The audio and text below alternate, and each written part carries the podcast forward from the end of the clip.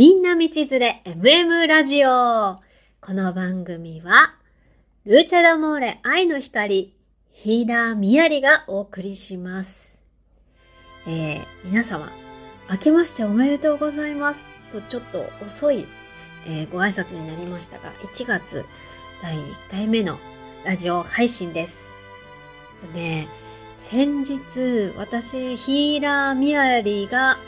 えー神社ツアーをしました。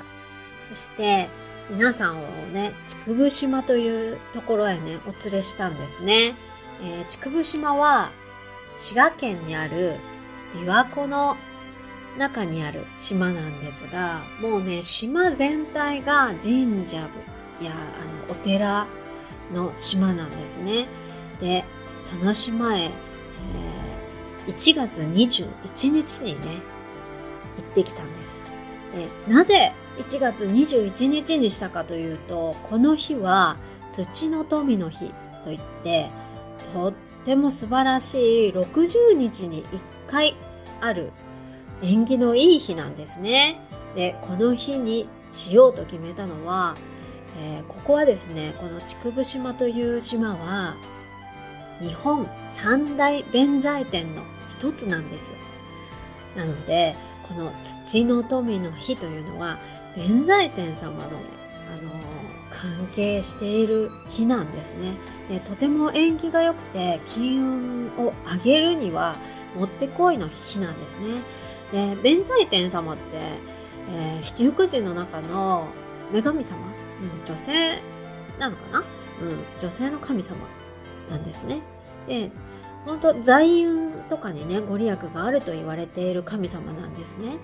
で、えーここの日本三大弁財天の一つである竹生島に皆さんお連れしました。そしてこの日、もうね、あのー最高に天気は春みたいに暖かくて、すっごいね、あのーえー北海道を私は4つ張ってたんですね。前と後ろに。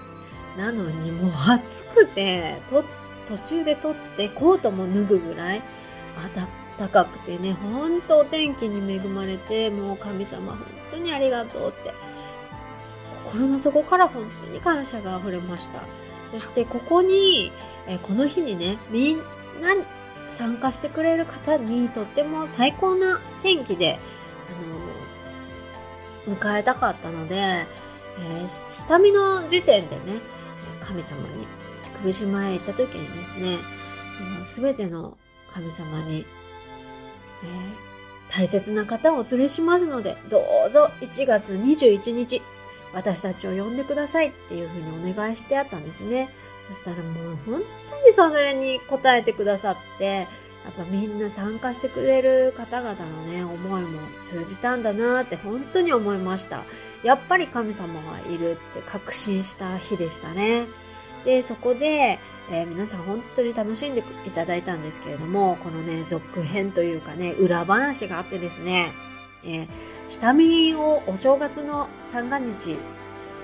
中に行きたいなーって、初詣を兼ねてね、行ってこようって思って行きました。そしてね、同行してくださいって頼んであった、えーフォトグラファーの、えーひ、みちこさんにね、一緒に下見も同行してもらったんですね。で、つくなり、えー天気はちょっと曇ってるかな、でも晴れ間も時々見れるなっていうぐらいの天気だったんですけれども、なんとフェリーがね、えー出港しないっていうことで、長浜港から、えー島にね、下見をすることができなかったんですよ。で、そこで初めて私は、はあの、今回ね、竹生島初ツアーだったので、こんなこともあるんだなってことが知れて、結果的には、やっぱり神様はね、あの、こういうパターンもあるんだぞって、私の知恵では気づかないようなところをね、見せてくださったなっていうふうに本当に感じてます。そしてその時にね、もう、えー船が出ないパターンっていうのも、その日のうちにいろいろ周りのね、長浜周辺の素晴らしい神社も知ることができて、あ、もし船が出なくても、竹生島へ行けなくても、もう神社、ことこことこことって回ってお連れしたいなっていう神社もね、あの、見つかりました。そしてもう、あの、お昼ご飯どうしようとかね、いろいろあるんですが、そういったこともね、天気がどうだろうなとか、そうでも、なんだろうな、どうしようの方にフォーカスするんじゃなくて、やっぱりいけるって、あの、安全、安全策はもちろん現実的にね、準備しておくってことはするのも大切で、そこは、えー、きちんと現実的にも動いて、こう、準備もしてありました。でもね、やっぱり気持ち的に大丈夫、いけるっていう気持ちが本当に大事だと思って、不安とかは全然なかったんですよね。不思議とね。で、いや、あのー、プレッシャーはありましたよ。やっぱり皆さんお連れするっていう、なんだろうな、もう、怪我があっちゃいけないしね。とっても急な階段を登ったり降りたりするので、えー、もし雪が降ってね、少し、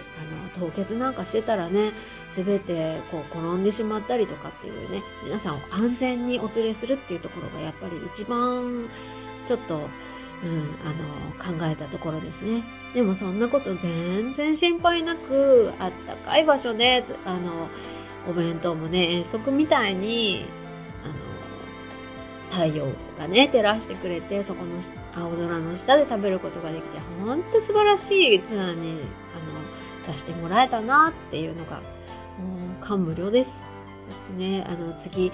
行けばよかったとか、お仕事で来られなかった方とかね、キャンセル、コロナのあの、ね、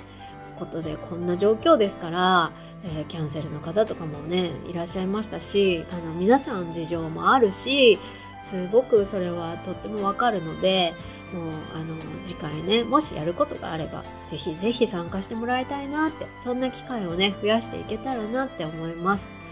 そしてね、もう、これでね、えー、その日のうちに、えー、帰り中に奇跡がどんどん起こってて、そして帰ってきた後にもね、さあのツアー参加者の方からこんなお仕事が舞い込んできましたとかねあの